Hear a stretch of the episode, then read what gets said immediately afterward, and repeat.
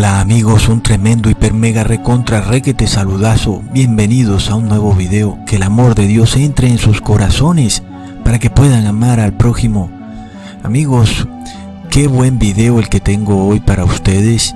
Bueno, ya saben que las cosas se están poniendo un poco calientes de nuevo con YouTube, quien actúa ahora como una corte penal de la Haya virtual y se pasa por la faja la Carta de Derechos Humanos Universal, pero bueno, ya no voy a hablar más de ese tema.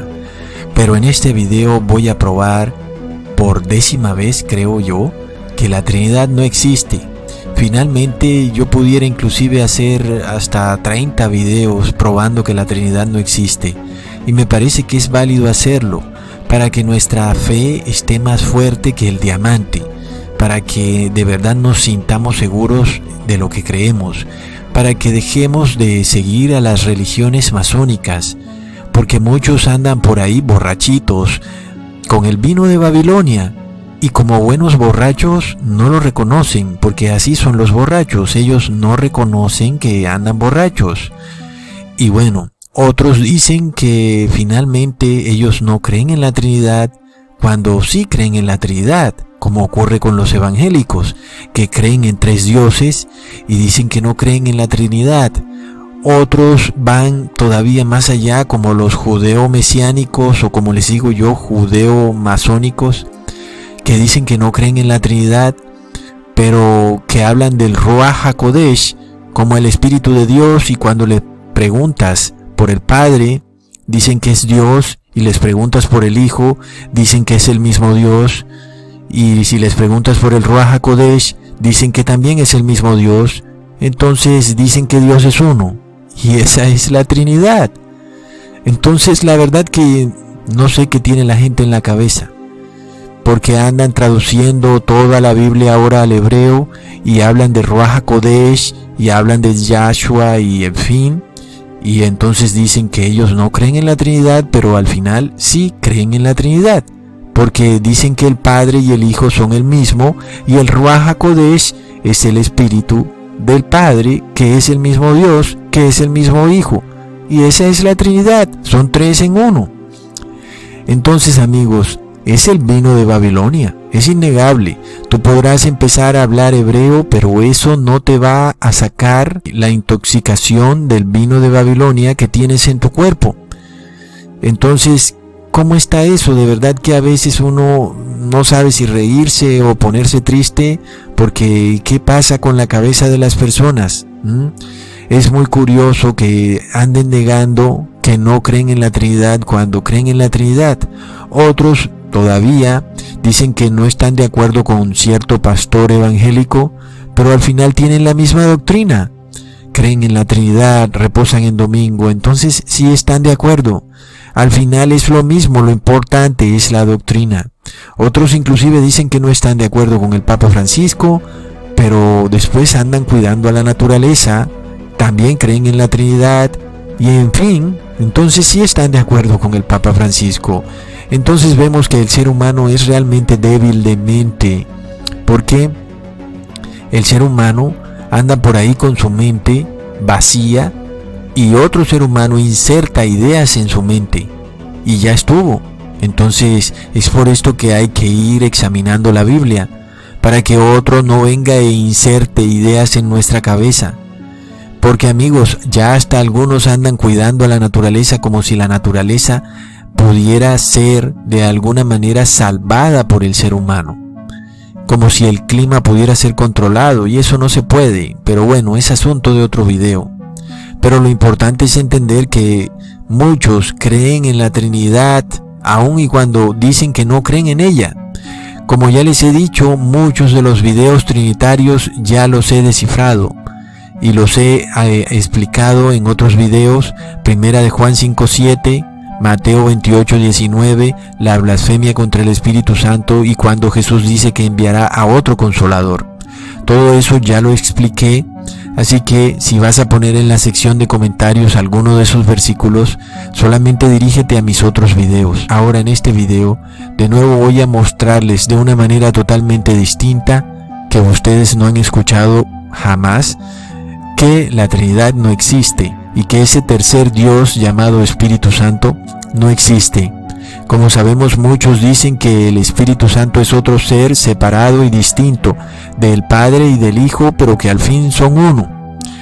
Es decir, que al fin Dios es uno, pero que son tres. Y finalmente voy a demostrar que no es así. No son tres dioses, ¿ok? Ahora, recordemos primero lo que quiso decir Jesús cuando dijo que Él enviaría a otro consolador. En Juan capítulo 14, versículo 16 dice, Y yo rogaré al Padre y os dará otro consolador, para que permanezca con vosotros para siempre. Y muchos dicen, Ecosatón, ¿acaso no sabes leer? Claramente Jesús está diciendo que el Padre nos dará otro consolador y está diciendo que es otro. Entonces si Él es el que está hablando, ¿por qué habla de otro? Es porque hay otro Dios, el que es llamado Espíritu Santo. Ese es el otro consolador, Ecosatón. Y tú entonces estás equivocado, pero no es así. El problema es que tú lees la Biblia como si leyeras una revista de Condorito, plop, por lo cual no entiendes nada. Pero yo les voy a dar prueba de que Jesús se estaba refiriendo a sí mismo. Pero algunos dirán, porque si Jesús se refería a sí mismo, ¿por qué dijo que otro? ¿Y por qué no dijo que Él se enviaría de nuevo a sí mismo? ¿Mm? ¿Y por qué tendría que decir otro ecosatón? Hmm, amigos, en un video pasado les declaré con muchas pruebas que Jesús se había convertido en otro cuando abandonó toda su gloria como Dios, es decir, como Hijo de Dios, en el cielo, para convertirse en un ser humano. Recordemos en Filipenses capítulo 2 versículo 7, sino que se despojó a sí mismo, tomando forma de siervo, hecho semejante a los hombres. Entendamos algo. Jesús era hijo de Dios y por tanto era Dios, y él se despojó de ser Dios y se hizo semejante a nosotros como un ser humano común. Eso es muy increíble, ¿no? Que un Dios omnipotente, omnipresente, que puede estar en todas partes al mismo tiempo, haya decidido convertirse en un ser humano tan frágil, porque así somos los seres humanos. De repente vamos caminando, tropezamos, nos caemos, nos golpeamos la rodilla y ahí fue. No podemos ya hacer lo que antes hacíamos, quedamos cojos, en fin, somos frágiles. Pero leemos en Filipenses capítulo 2 versículo 5, Allá pues en vosotros este sentir que hubo también en Cristo, el cual siendo en forma de Dios, no estimó el ser igual a Dios como cosa a que aferrarse, sino que se despojó a sí mismo, tomando forma de siervo, hecho semejante a los hombres, y estando en la condición de hombre, se humilló a sí mismo, haciéndose obediente hasta la muerte y muerte del madero. Es increíble amigos, Jesús era Dios en el cielo, igual a Dios, pero decidió despojarse de todo eso, transformándose en ser humano. Es decir, que literalmente Jesús se convirtió en otro, ¿cierto? Era Dios y ahora se convirtió en ser humano. Entonces pongamos atención porque nosotros nos extrañamos de que Jesús haya dicho que enviará a otro. Pero les voy a probar que el mismo apóstol Pablo lo confiesa. El mismo apóstol declara Jesús es otro y por tanto el apóstol Pablo confiesa que la Trinidad no existe y que tampoco existe ese tercer Dios llamado Espíritu Santo. Leamos en Romanos capítulo 7 versículo 2. Porque la mujer que está sujeta a marido, mientras el marido vive, está obligada a la ley. Mas muerto el marido, ella es libre de la ley del marido. Así que viviendo el marido, se llamará adúltera si fuera de otro varón mas si su marido muriere, es libre de la ley del marido, de tal manera que ya no será adúltera si fuere de otro marido. Hmm. Así también vosotros, hermanos míos, sois muertos a la ley en el cuerpo de Cristo, para que seáis de otro, del que resucitó de los muertos, para que fructifiquemos a Dios. Entendamos algo, amigos. Las palabras del el apóstol Pablo no tendrían ni un pito de sentido. Es decir, nadie las puede entender porque ¿cómo puede él hablar que la iglesia de Cristo era de otro si es el mismo Cristo el que resucitó? ¿Cómo puede él hablar de un marido que estaba en vida y que muere y que ahora hay otro marido cuando siempre ha sido el mismo marido. Es demasiado extraño. Es extraño si tú no entiendes que Jesús se convirtió en otro. Entonces ahí las palabras del apóstol Pablo tienen total sentido. Y mientras ese marido vivía, estaba obligada a la ley de ese marido. Pero venido Jesús a la tierra y resucitado, ahora hay otro marido, un marido distinto al que estaba antes. ¿Entendemos? Es decir, que inclusive mientras Jesús vivió en la tierra, no se cumplía aún que Jesús fuera otro, porque Jesús no había muerto. Al resucitar Jesús, ahí se cumple que Jesús se convierte en otro. Es decir, que todavía vamos aún más lejos. No bastó con que Jesús se convirtiera en hombre, sino que además Jesús tuvo que resucitar y tuvo que pasar algo más. Y ahí Jesús se convirtió en otro. Es decir, Jesús se convirtió en hombre, resucitó como hombre y ahí es cuando es otro, amigos, cuando Él resucita como hombre, ¿ok? Entonces, increíblemente, yo no sé qué más pruebas quiere alguien, porque el mismo apóstol nos está diciendo que somos de otro, y es lo mismo que dijo Jesús, que enviaría a otro. Pongan atención, si tú analizas estas palabras del apóstol Pablo, no le encuentras ninguna lógica, porque Jesús andaba caminando en esta tierra y luego resucitó y era el mismo Jesús. Es decir, inclusive era de carne y hueso. Entonces, ¿por qué él habla de que el marido anterior murió? Cuando a toda luz vemos que es el mismo marido. El que resucitó sigue siendo Jesús. Es porque, como les expliqué, es otro. Ahora, amigos, entendamos algo. Nosotros somos de otro en el momento en que Jesús resucita de los muertos, porque antes Jesús aún no había sido glorificado. ¿Entienden amigos? Por lo cual es en el momento en que Jesús es glorificado que entonces ahora somos de otro. Y en esto se cumplen perfectamente las palabras del apóstol Pablo. Ahora, cierren sus revistas de Condorito y pongan atención en Juan capítulo 16 versículo 7. Pero yo os digo la verdad, os es necesario que yo me vaya, porque si yo no me voy, el consolador no vendría a vosotros, mas si me voy, os lo enviaré. Entonces amigos, Jesús tenía que subir al cielo para que pudiera venir el consolador. Pero quien subió al cielo ya no era el mismo Jesús que había bajado del cielo. Ahora era un ser de carne y hueso. Ya no era aquel Dios que tenía su forma, su esencia igual a Dios Padre. Ahora es otro, que es de carne y hueso. Es un Dios humano, amigos. Es increíble. Luego recordemos también que en Juan capítulo 7, versículo 39, y esto dijo del Espíritu que habían de recibir los que creyeran en Él, porque aún no era dado el Espíritu Santo, porque Jesús aún no era glorificado, por lo cual los apóstoles no podían recibir el Espíritu Santo hasta que Jesús no fuera glorificado, amigos. ¿Entendemos eso entonces? Ahora amigos, recordemos que el mismo Jesús oró al Padre para que lo glorificara en Juan capítulo 17 versículo 5.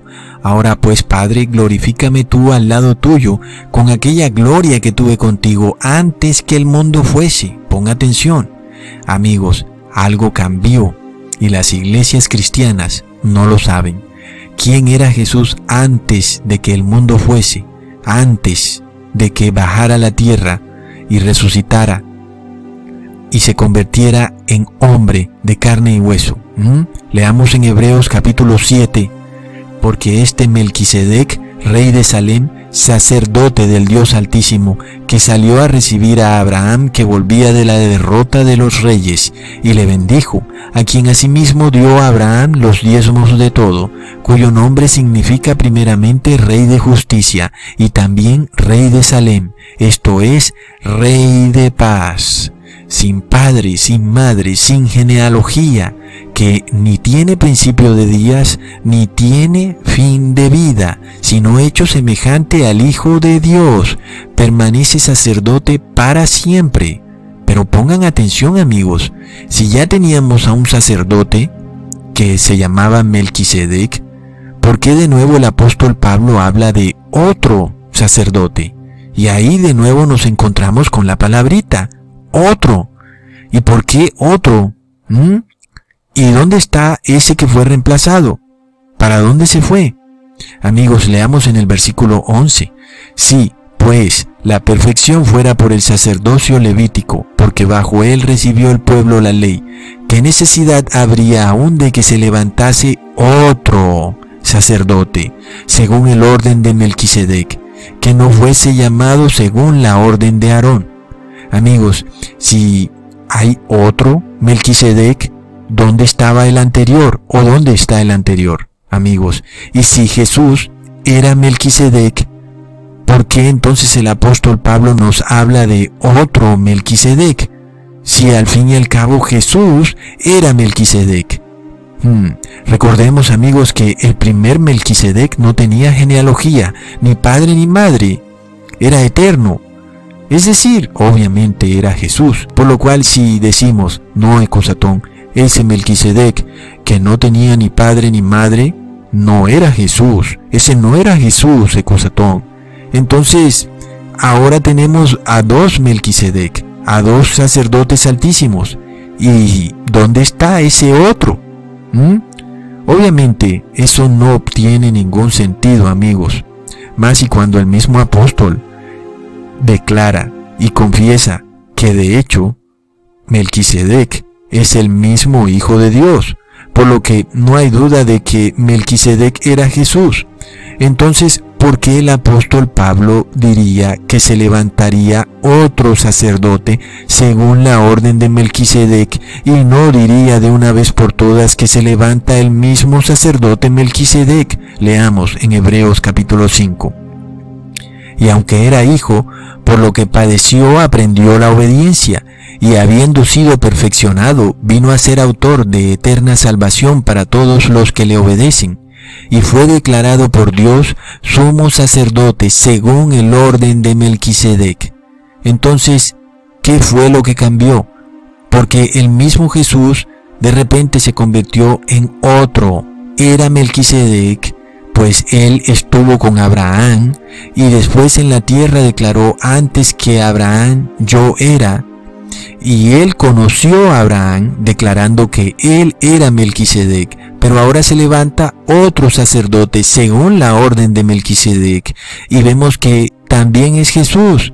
Entonces vemos que algo cambió con Jesús, amigos. Es clarísimo, leamos en Hebreos capítulo 6 para que por dos cosas inmutables en las cuales es imposible que Dios mienta, tengamos un fortísimo consuelo los que hemos acudido para asirnos de la esperanza puesta delante de nosotros, la cual tenemos como segura y firme ancla del alma, y que penetra hasta dentro del velo, donde Jesús entró por nosotros como precursor, hecho sumo sacerdote para siempre, según el orden de Melquisedec amigos, ocurrió algo que jamás nadie se hubiera podido esperar, que un Dios, el Hijo de Dios, se convirtió en ser humano.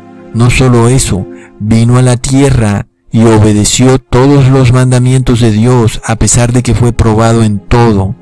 Igual fue condenado a muerte y luego resucitó como otro, porque ya no era el mismo, ahora era un Dios de carne y hueso, un Dios humano, pero que además había sido glorificado.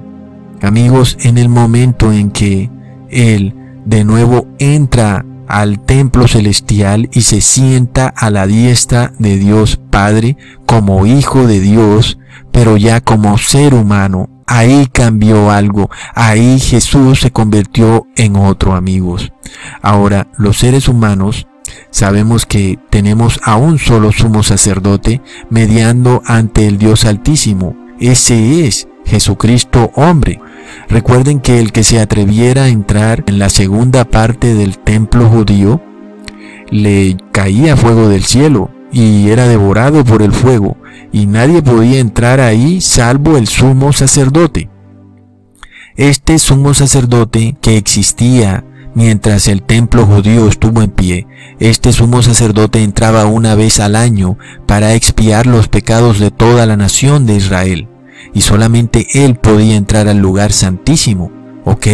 Pero ahora algo ocurrió, algo que nunca antes había ocurrido y que nadie se lo hubiera esperado jamás. Por supuesto, el que no leyera la Biblia, que de repente Jesús ahora puede entrar al lugar santísimo como ser humano y puede estar ahí todos los días de todos los meses de todos los años, mediando por nuestros pecados. Y si Él puede entrar, y Él media por nuestros pecados, quiere decir que ahora nosotros también podemos entrar al lugar santísimo.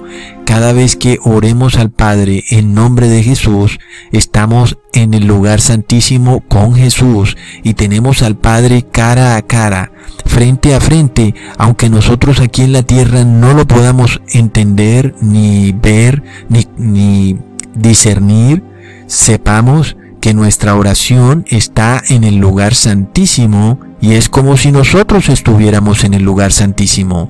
La oración está siendo presentada por Jesús ante el Dios Todopoderoso, ese Dios altísimo, omnipotente, omnisciente, que es fuego consumidor. Ahora nos permite estar frente a frente con Él gracias a la sangre mediadora de ese nuevo Jesús que es ahora un ser humano de carne y hueso, ese otro Melquisedec, ese otro consolador, amigos. Entonces leamos Hebreos capítulo 10 versículo 19. Así que hermanos, teniendo libertad para entrar en el lugar santísimo por la sangre de Jesucristo, por el camino nuevo y vivo que Él nos abrió a través del velo, esto es, de su carne, y teniendo un gran sacerdote sobre la casa de Dios.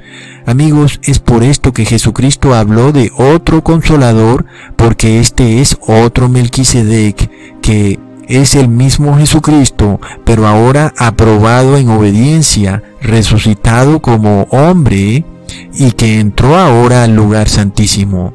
Y nos da también a nosotros la entrada en el lugar santísimo para estar frente a frente con el Dios poderoso, con el fuego consumidor. Y este otro Melquisedec que se levantó de los muertos, estableció un nuevo pacto para todos aquellos que entren al lugar santísimo en humillación y arrepentimiento, amigos.